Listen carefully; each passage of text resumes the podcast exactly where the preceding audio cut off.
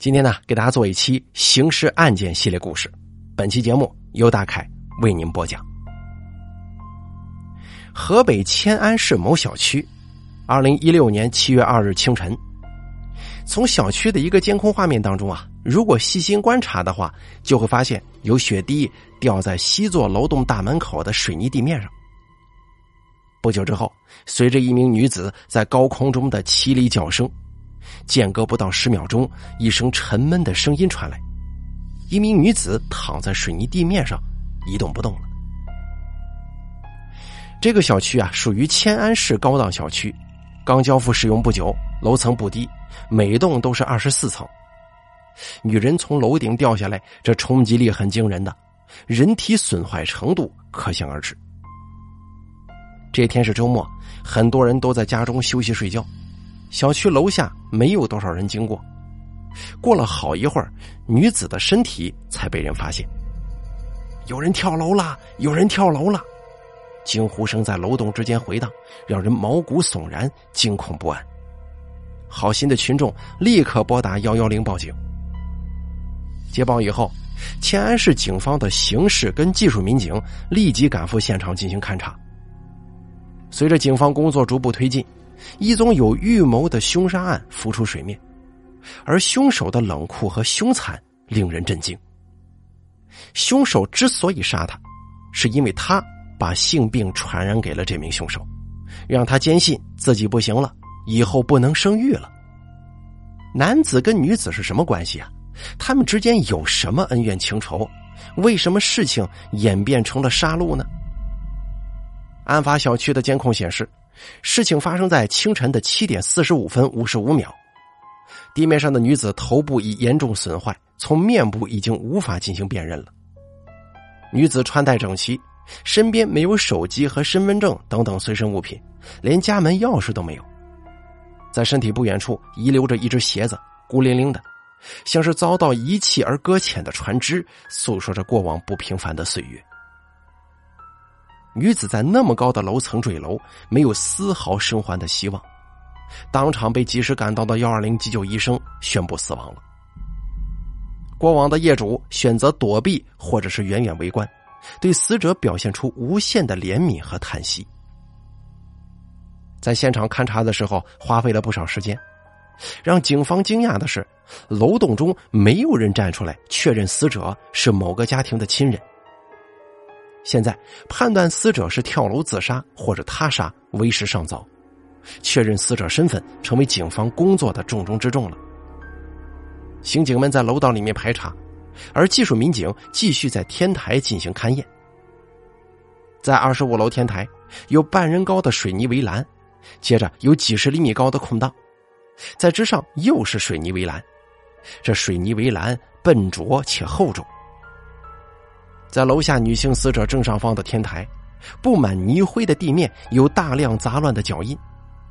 根据鞋底的尺寸和重压痕迹可以判断，除女性死者的脚印之外，还有一个男人的脚印。而这个时候啊，地面的一张医院就诊卡引起了侦查员的注意。这是一张迁安市人民医院的就诊卡，为什么会遗留在此，让侦查员感到困惑。难道女性死者患有严重的精神类疾病吗？比方说抑郁症。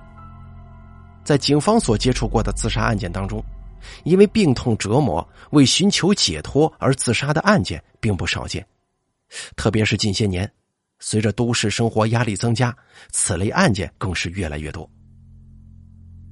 侦查员派出一队小组到医院进行核实，经调查发现。就诊卡所用的姓名，在公安系统人口信息库查询没有这个名字，在医院所预留的手机号码根本打不通，拨打该号语音提示是空号。这就奇怪了，这究竟是谁的卡呀？为什么会遗留在命案现场呢？侦查员调取持卡人就医时的监控录像，时间显示是二零一六年的六月三十日上午八点十三分。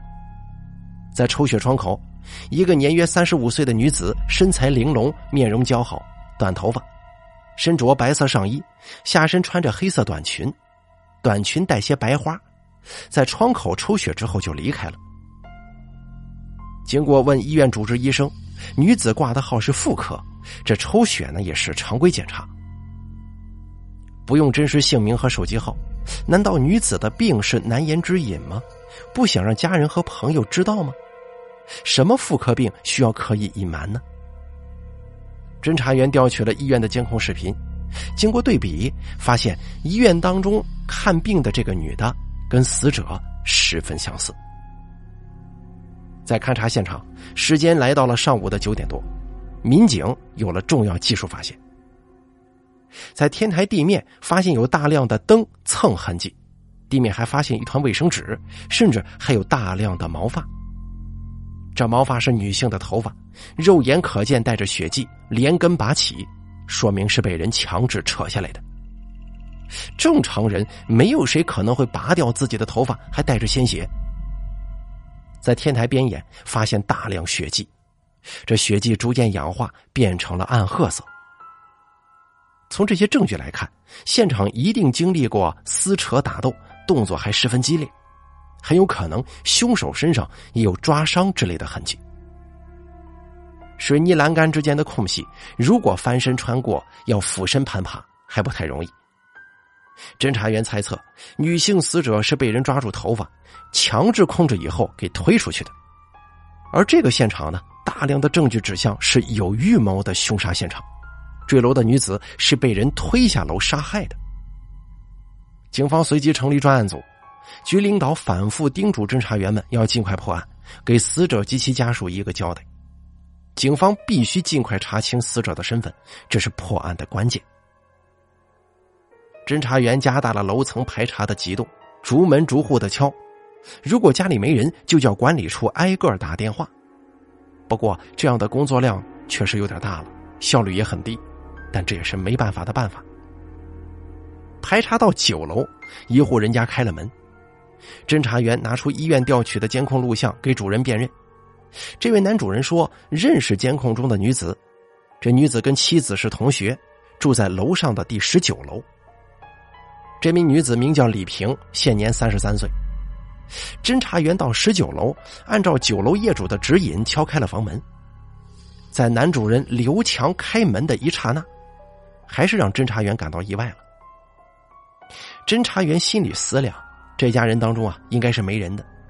现在十一点了，楼下动静那么大，人声鼎沸，围观群众很多。家里如果有人的话，应该早就下楼查看了呀。让人意外的是，这家男主人怎么会毫无察觉呢？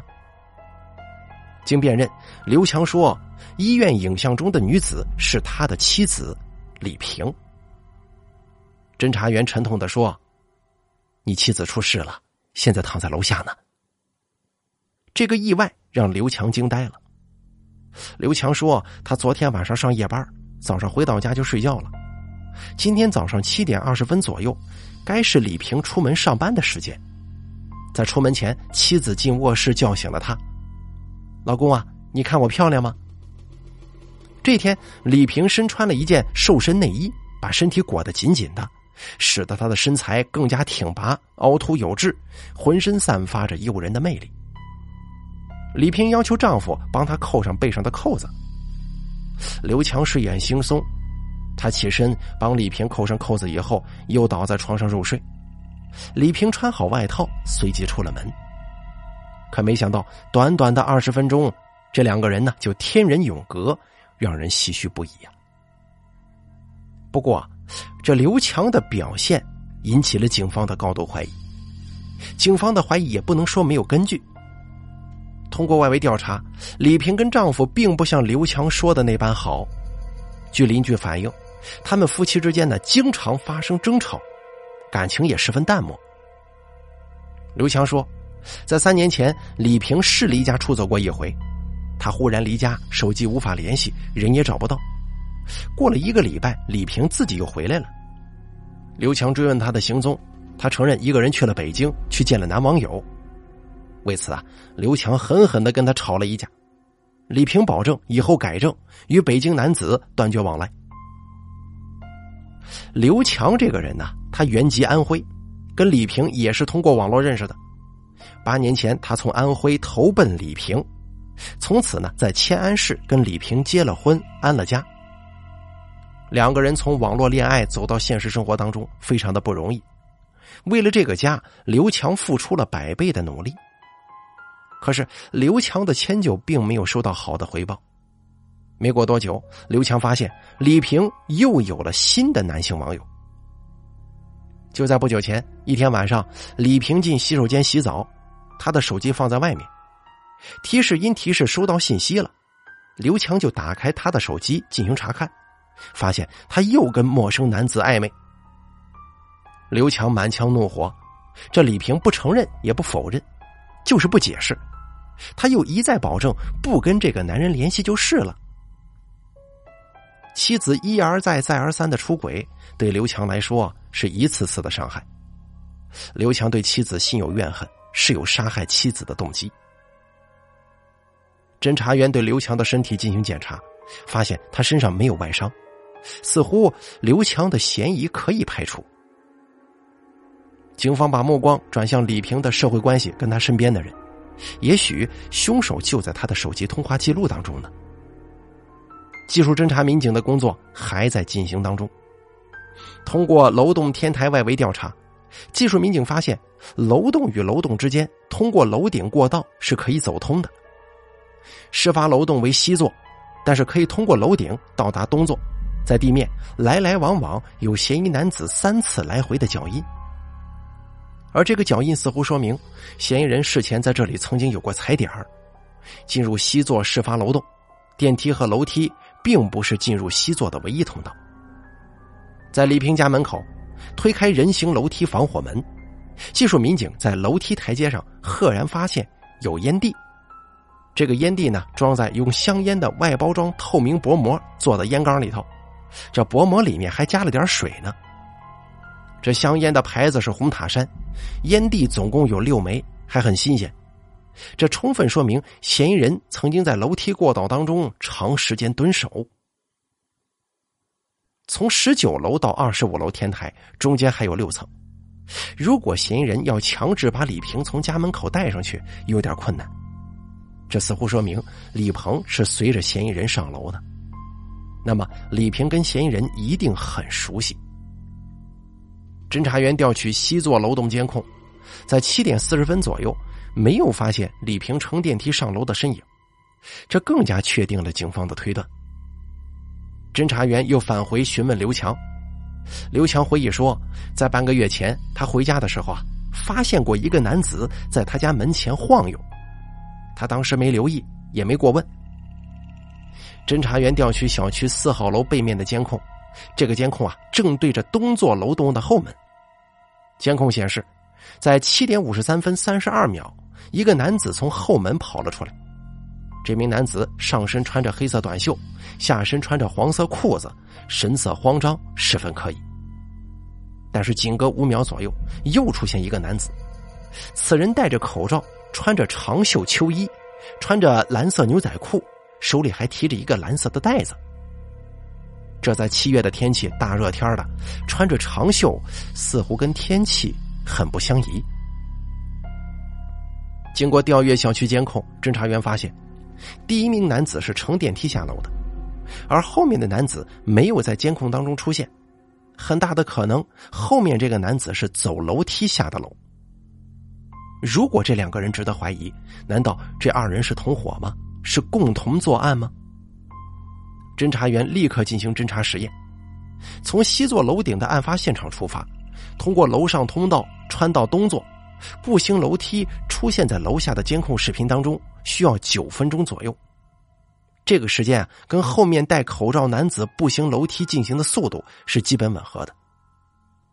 通过外围调查，这两个男子先后到了小区外面的公路旁，拦了一辆出租车，两个男子是一起上车走的。根据出租车司机反映，两名男子在车上没有语言交流。戴口罩的男子到了迁安长途汽车站下了车，另外一名男子在继续往前走，在城区的一家包装厂下了车。侦查员按照出租车司机提供的信息赶到了城区的包装厂。这名男子说，早上下楼到小区外面买东西，他回去的时候啊，发现楼下的女尸血肉模糊，把他吓坏了。他回到家里，拿了一点东西就出门，绕开西座大门，走了东座楼栋，乘电梯到一楼，从后面出的小区。他呢要着急去上班。经核实，该男子跟李平没有什么联系，他的嫌疑被排除了。侦查员赶到长途汽车站，调阅当天汽车站监控。发现戴口罩的男子下了出租以后呢，并没有进站购票，他走出汽车站，消失在了监控盲区里。而这名戴口罩的男子好像在故弄玄虚，混淆警方视线，故意躲避警方的追踪。这名男子的嫌疑陡然上升，警方立即调整思路：第一，扩大案发地的视频追踪；第二，对李平的社会关系展开调查。侦查员觉得李平坠亡案距离真相越来越近了。这戴口罩的男子是杀害李平的真凶吗？侦查员马不停蹄的赶到了李平的工作单位。据这个单位负责人介绍，李平呢平常活泼好动，性格开朗，他工作十分卖力，深得同事们喜爱。在李平工作期间，没听说过他跟谁发生过矛盾，也没有经济纠纷。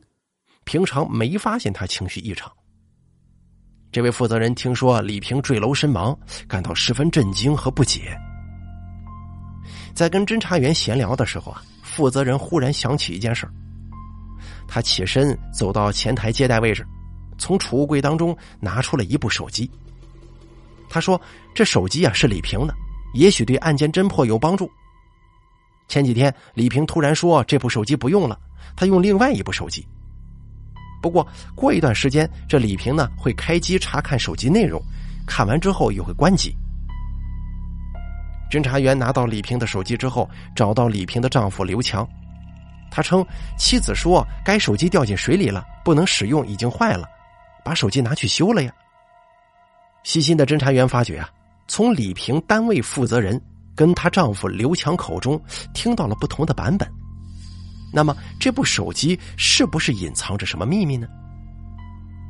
侦查员想尽一切办法给手机解了锁。手机开机就发现手机内有大量的暧昧短信和微信聊天记录，其中跟李平交往最频繁的就是李某和魏某。根据手机号码，侦查员获得了李某和魏某的身份信息。这两个人呢都在本市的不同工厂上班。调查人员走访发现，李某在七月二日休息，他在工厂宿舍睡觉，没有出门。这个李某啊，没有作案时间，可以排除了。魏某叫魏海军，北京平谷人，已婚。他在前一天向单位请假，没有人说得清他的行踪。侦查员调取了魏海军的身份资料，发现他的外貌特征与案发现场戴口罩的那个男的极为相似。侦查员调取他的居住地监控，监控显示，在七月二日早上五点二十五分五十五秒，魏海军进入电梯，很快抵达一楼，出了大门之后呢，就左转外出了。在监控中可以清晰的看到，他穿着浅绿色短袖上衣，穿着短裤，手上提着一个袋子。在调取案发小区四号楼北面监控，把时间在案发时间往前推两个小时。发现，在五点五十八分五十五秒左右，魏海军提着袋子经东座楼后门进入了楼道，而这个时候啊，他的着装是没有任何变化的。他进入东座电梯，乘电梯到了十六楼，出了电梯就消失在了所有监控画面里。与案发后从东座楼后门逃离的戴口罩男子做对比的话，身形与外貌特征与魏海军相符。逃离的时候，虽然魏海军换了装，再看看他手中提的袋子，款式跟颜色相同，这袋子没换呢。侦查员把魏海军的身份照片给刘强辨认，刘强一眼就看出照片中的男子就是半个月前在他家门口晃悠的那个男的。至此啊，警方十分笃定的确认，魏海军就是杀害李平的凶手无疑了。不过，魏海军在北京是有家室的人。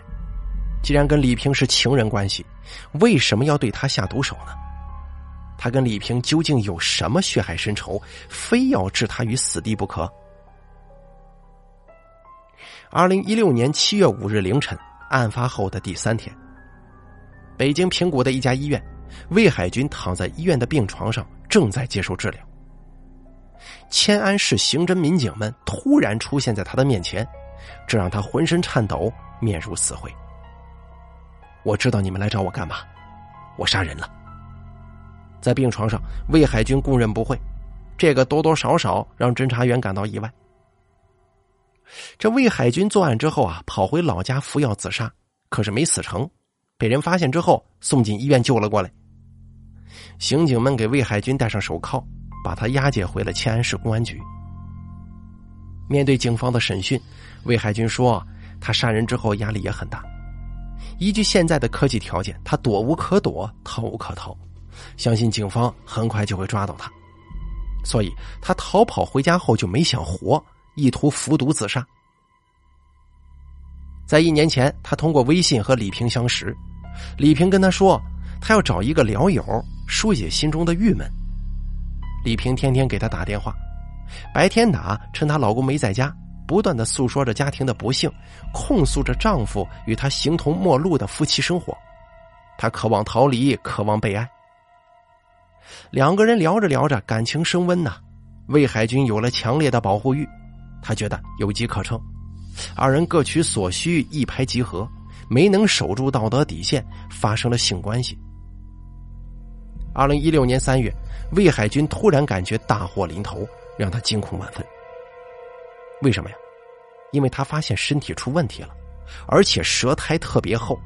他通过网络查询，发现自己好像是得了不治之症啊！经过一系列并不太正规的检查之后啊，得了性病了。这等于间接宣布了他的死刑，让他再也无法生育，甚至可能危及生命。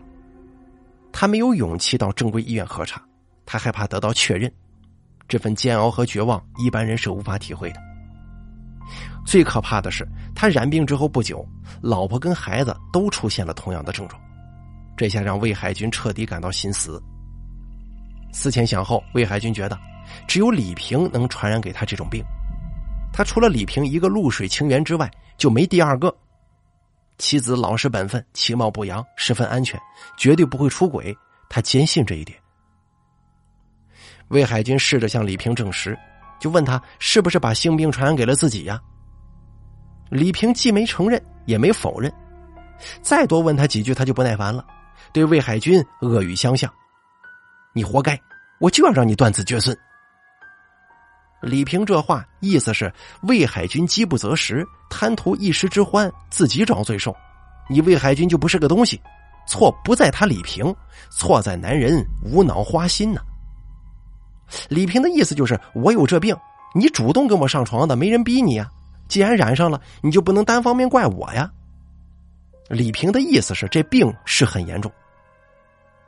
魏海军劝李平别在外面乱搞，这是在害人。李平在电话中不停的辱骂，毫不谦让。魏海军本来就不是吵架的料，没等他开口呢，李平就关了机。过了一段时间，魏海军给李平发短信，还在证实生病的事儿。李平开机之后回复道：“你绝后，你怎么还有脸活着呢？”李平这话里的意思证实了他的预判。回复信息以后，李平又关了机。李平豪横绝情的态度彻底激怒了魏海军，他忽然心生杀机，要亲手杀了他，自己也不活了。魏海军开始实施他的杀人计划。他根据以前的聊天信息找到了李平的住处，在他家门口游荡，他要确认。很巧，他碰到了她的丈夫，他可以根据外貌特征进行判断。